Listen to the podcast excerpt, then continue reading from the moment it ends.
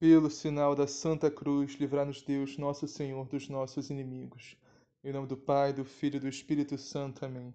Creio em Deus Pai, Todo-Poderoso, Criador do céu e da terra, e em Jesus Cristo, seu único Filho, nosso Senhor, que foi concebido pelo poder do Espírito Santo, nasceu da Virgem Maria, padeceu sob Ponço Pilatos, foi crucificado, morto e sepultado, desceu à mansão dos mortos ressuscitou o terceiro dia, subiu aos céus, está sentado à direita de Deus Pai Todo-Poderoso, donde há de vir a julgar os vivos e os mortos.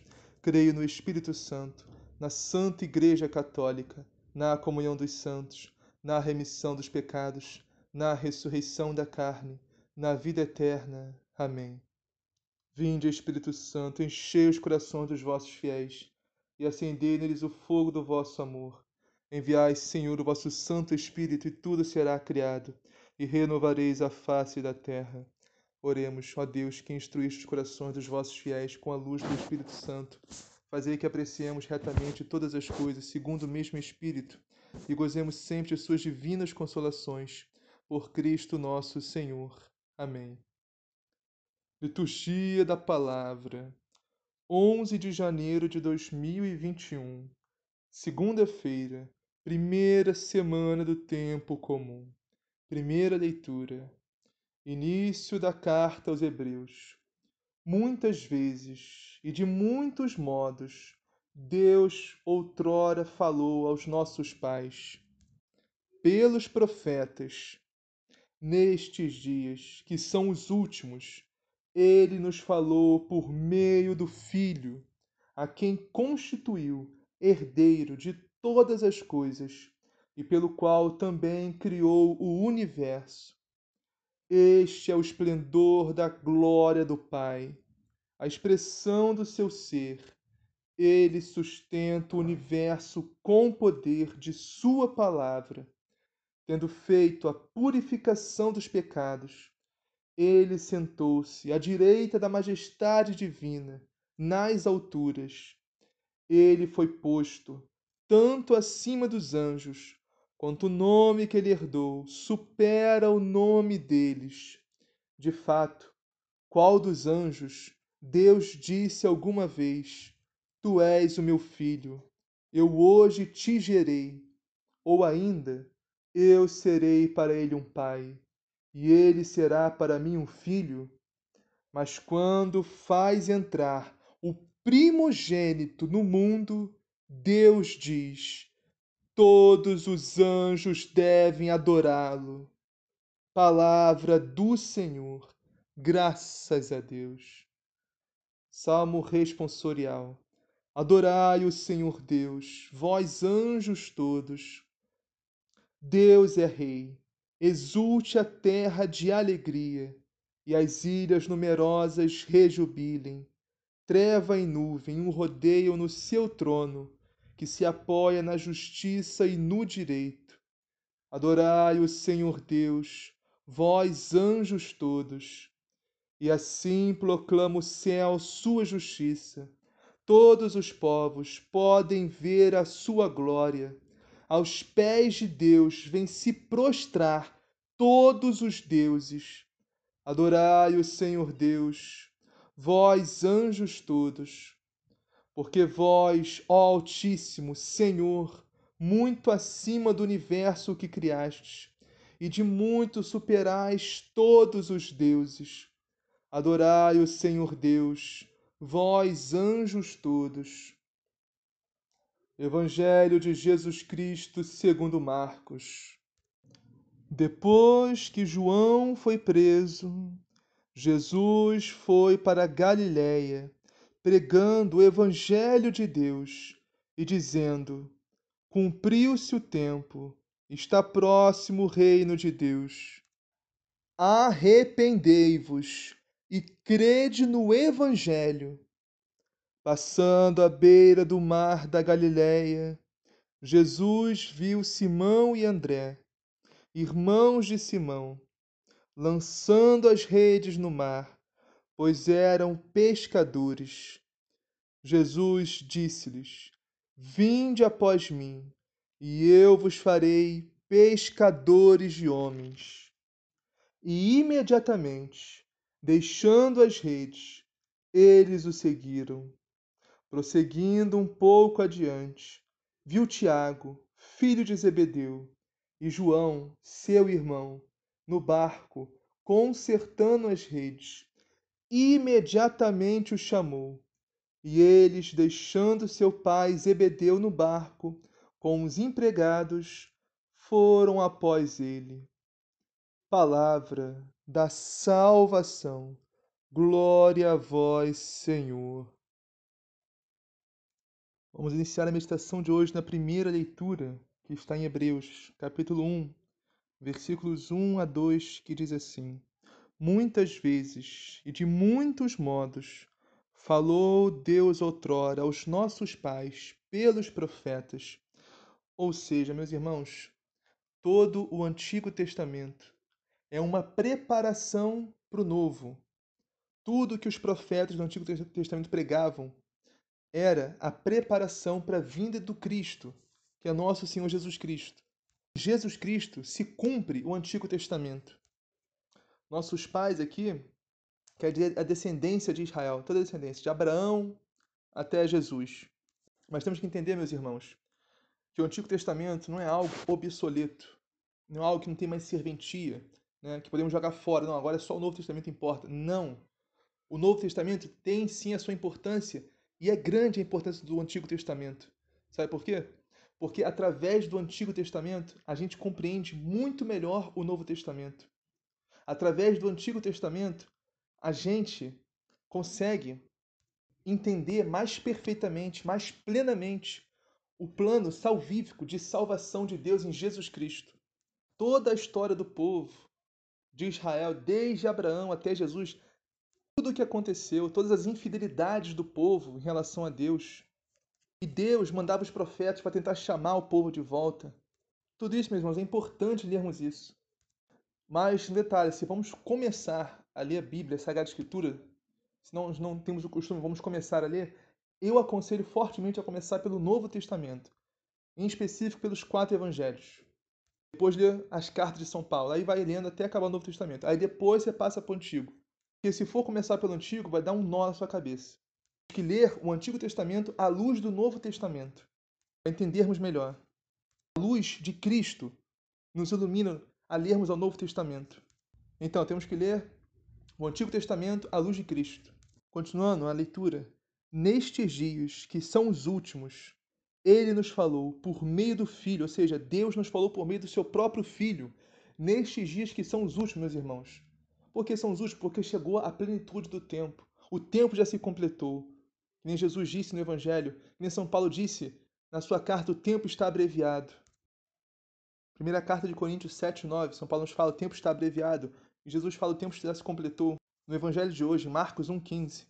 Esses tempos, meus irmãos, desde 2021 anos atrás até agora, esses tempos são os tempos finais. Deus se revelou ao mundo como última âncora para a humanidade. Jesus Cristo é a última âncora de salvação para a humanidade. Quem não entrar nessa embarcação que se chama igreja vai se afogar no mundo, meus irmãos. A quem Deus constituiu herdeiro de todas as coisas. Jesus Cristo é herdeiro de tudo, meus irmãos, de tudo. Tudo no universo. E nós, se estamos em Cristo, estamos em estado de graça, unidos a Cristo na sua santa igreja, buscando conversão diária, santificação, em Cristo. Somos co-herdeiros de tudo em Cristo. Pelo qual todas as coisas no universo foram feitas. Tudo, tudo Deus criou, todo o universo, tudo isso é de Cristo. E nós somos co-herdeiros de tudo isso em Cristo, meus irmãos. Nós permanecermos, perseverarmos na graça de Deus, perseverarmos na Santa Igreja. Mas um detalhe, meus irmãos, por que, que estamos há 2021 anos, dois, mais de dois mil anos nos tempos finais? Já tem mais de dois mil anos que Jesus disse que ia voltar em breve. É simples, meus irmãos, porque para Deus um dia é como mil anos. Mil anos é como um dia. Na eternidade não existe tempo. Só aqui que existe tempo e espaço. No céu não existe isso de tempo e espaço. E a verdade é que Deus não quer que ninguém se perca. Deus quer que todos se arrependam dos seus pecados, se convertam, voltem para Ele e se salvem. Em Jesus Cristo. Temos que ver a demora de Deus como longanimidade, como paciência, como misericórdia. Vamos meditar o Salmo 96, que diz assim: E assim proclama o céu sua justiça. Todos os povos podem ver a sua glória. Aos pés de Deus vêm se prostrar todos os deuses. Eu lembrei de um relato que a Sagrada Tradição nos informa nesse salmo. Quando Jesus fugiu para o Egito, junto com a sua mãe, São José, a Sagrada Família, Jesus, Maria e José. Então, Nossa Senhora e São José partiram para o Egito fugindo de Herodes. Jesus era um menininho ainda. Na verdade, Jesus era um bebê. Né? Jesus cresceu os primeiros anos dele no Egito. Então, conforme Nosso Senhor estava andando no Egito, todos. O, o Egito era uma terra muito idólatra. Uma terra onde tinha muitos ídolos, muita idolatria, muitos falsos deuses. E quando Jesus ia passando pelo Egito, todos esses deuses, todos esses ídolos iam caindo por terra. A idolatria no Egito foi reduzida a quase zero. Aí eu lembrei desse salmo na hora aqui. Aos pés de Deus vem se prostrar todos os deuses. Conforme Jesus menino, nosso Senhor Jesus menino ia passando pelo Egito e ia caindo todos os deuses, toda a idolatria, todos os ídolos daquela região. Vamos agora a Marcos, capítulo 1, versículos 14 a 20. Vamos começar meditando versículos 14 e 15 que diz assim: Depois que João Batista foi preso, Jesus foi para Galiléia pregando o evangelho de Deus e dizendo: O tempo já se completou e o reino de Deus está próximo. Convertei-vos e crede no evangelho. Então, o tempo já se completou, já expliquei para vocês, né, que já estamos no tempo da graça do Senhor. Estamos nos tempos finais, no tempo da misericórdia de nosso Deus o tempo de conversão, o tempo de voltarmos para Deus. Meus irmãos, tem dois tempos. Tem dois tempos que nós vamos passar. Um é o tempo da misericórdia, que já estamos passando. Tempo de voltar para Deus, nos arrependermos dos nossos pecados, nos convertermos e voltarmos para o Senhor. E o outro é o tempo da justiça. E esse tempo vai ser quando morrermos, nossa morte individual, irmos diante de Deus, nosso juízo particular. Aí não vai ter mais tempo para conversão aí vai ser, nossa vida vai ser selada, vai ser sacramentada e vai ser só a nossa vida e o julgamento de Deus. Tudo que fizemos ou deixamos de fazer durante a nossa existência aqui nesse mundo e o julgamento de Deus. É o tempo da justiça aí, nossa, nossa morte. Ou então, na vinda, na segunda, definitiva e gloriosa vinda de nosso Senhor Jesus Cristo, onde há julgar os vivos e os mortos, vai fazer o juízo universal, o julgamento final. É o tempo da justiça. E quando chegar esse tempo, não vai ter mais tempo para conversão. Quem se converteu, se converteu. Quem não se converteu, não se converte mais. Aí vamos ser julgados. Esse é o tempo da justiça, o tempo da ira de Deus, meus irmãos. E esse tempo vai ser terrível. Que vamos vemos no relato do Diário de Santa Faustina, se eu não me engano, número 690. Nossa Senhora que falou para Santa Faustina isso. Ela disse que os anjos tremem diante só de imaginar esse dia da justiça e da ira de Deus. Então, meus irmãos, vamos aproveitar que estamos no tempo da misericórdia, hoje, agora, para nos convertermos ao Senhor nos arrependermos dos nossos pecados, voltarmos para Deus, voltarmos para a Santa Igreja de Cristo e vivermos unidos a Cristo, na sua graça santificante, no seu Espírito Santo. Isso que Jesus fala, convertei-vos e crede no Evangelho. Conversão é arrependimento dos pecados. Primeiro isso, arrependimento dos pecados, enxergar os nossos pecados, enxergar nossa miséria, enxergar nossos erros, culpas e falhas, faltas perante Deus e nos arrependermos sinceramente, arrependimento sincero, genuína contrição de coração e propósito de de não mais voltar a pecar, e sim podemos nos confessar, nos lavarmos do sangue do Cordeiro, Cordeiro imolado de Deus, nosso Senhor Jesus Cristo. Mas conversão, meus irmãos, entendo o que eu vou falar. Conversão é muito mais que arrependimento dos pecados. Sim, o princípio é isso, o início é isso. Temos que nos arrepender dos nossos pecados e voltarmos para Deus. Mas conversão é muito mais profundo que isso. Conversão é mudança de mente, mudança de mentalidade, mudança de coração. Entendo o que eu vou falar, meus irmãos. Entendo o que eu vou falar. Não adianta, entre aspas, não adianta nos arrepender dos nossos pecados irmos, irmos nos confessar e depois continuarmos no pecado. E confessar de novo, e continuar, e confessar de novo. Assim, Deus vê a nossa luta. Deus sabe, se a gente está tentando mudar, está tentando buscar uma conversão, lutando contra o pecado, está caindo e está se confessando, ótimo. Quanto mais cair, mais se confessa, mais o importante não desistir. O importante é continuar até nos livrarmos desse pecado, até Deus nos dá graça nos livrar desse pecado. Mas assim, temos que mudar nossa mente, meus irmãos. Temos que mudar nosso coração. Mudar a mentalidade deixar nossa mente voltada para o mundo, tirar nossa mente do mundo e, e, colocar nossa mente em Deus, nossa mentalidade em Deus, nas coisas do alto, nas coisas celestes, dar o nosso coração. as nossas paixões, nossas más inclinações, maus desejos, más vontades, tudo aquilo que não é da vontade de Deus, tudo aquilo que pode colocar em risco a nossa vida, a nossa salvação eterna. Temos que voltar o nosso coração para Deus. Conversão é isso, meus irmãos, voltar a nossa mente, nosso coração para Deus, para as coisas do alto, para as coisas celestes, para a palavra de Deus, para o Evangelho de Cristo, para o catecismo da Igreja Católica, os ensinamentos da Santa Igreja, para a vida dos santos, homens e mulheres que edificam a nossa fé, que deram tudo, toda a sua vida dedicada a Cristo, que amaram a Deus com todas as suas forças. Alguns até foram mártires, derramaram seu sangue por Cristo e pela Igreja.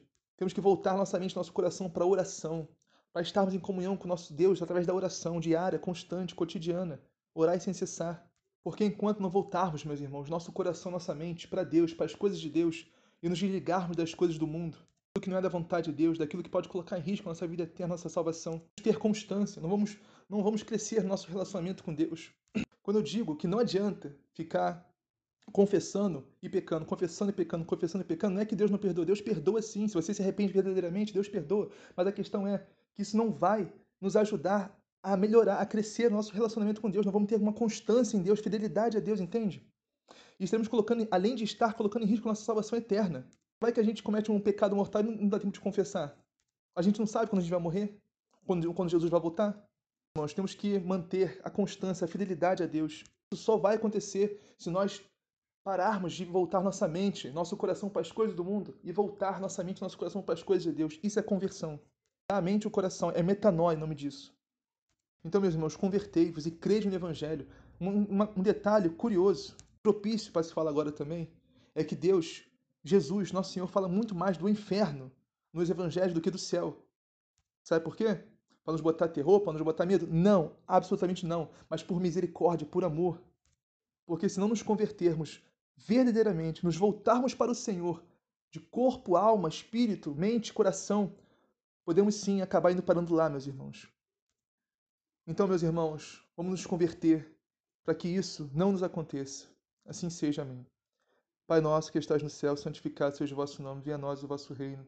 Seja feita a vossa vontade, assim na terra como no céu. O pão nosso de cada dia nos dá hoje, perdoai as nossas ofensas, assim como nós perdoamos a quem nos tem ofendido, e não os deixeis cair em tentação, mas livrai-nos do mal. Amém. Ave Maria, cheia de graça, o Senhor é convosco, bendito sois vós entre as mulheres, bendito é o fruto do vosso ventre, Jesus. Santa Maria, Mãe de Deus, rogai por nós, pecadores, agora e na hora de nossa morte. Amém. Glória ao Pai, ao Filho e ao Espírito Santo, assim como era no princípio, agora e sempre, por todos os séculos dos séculos. Amém.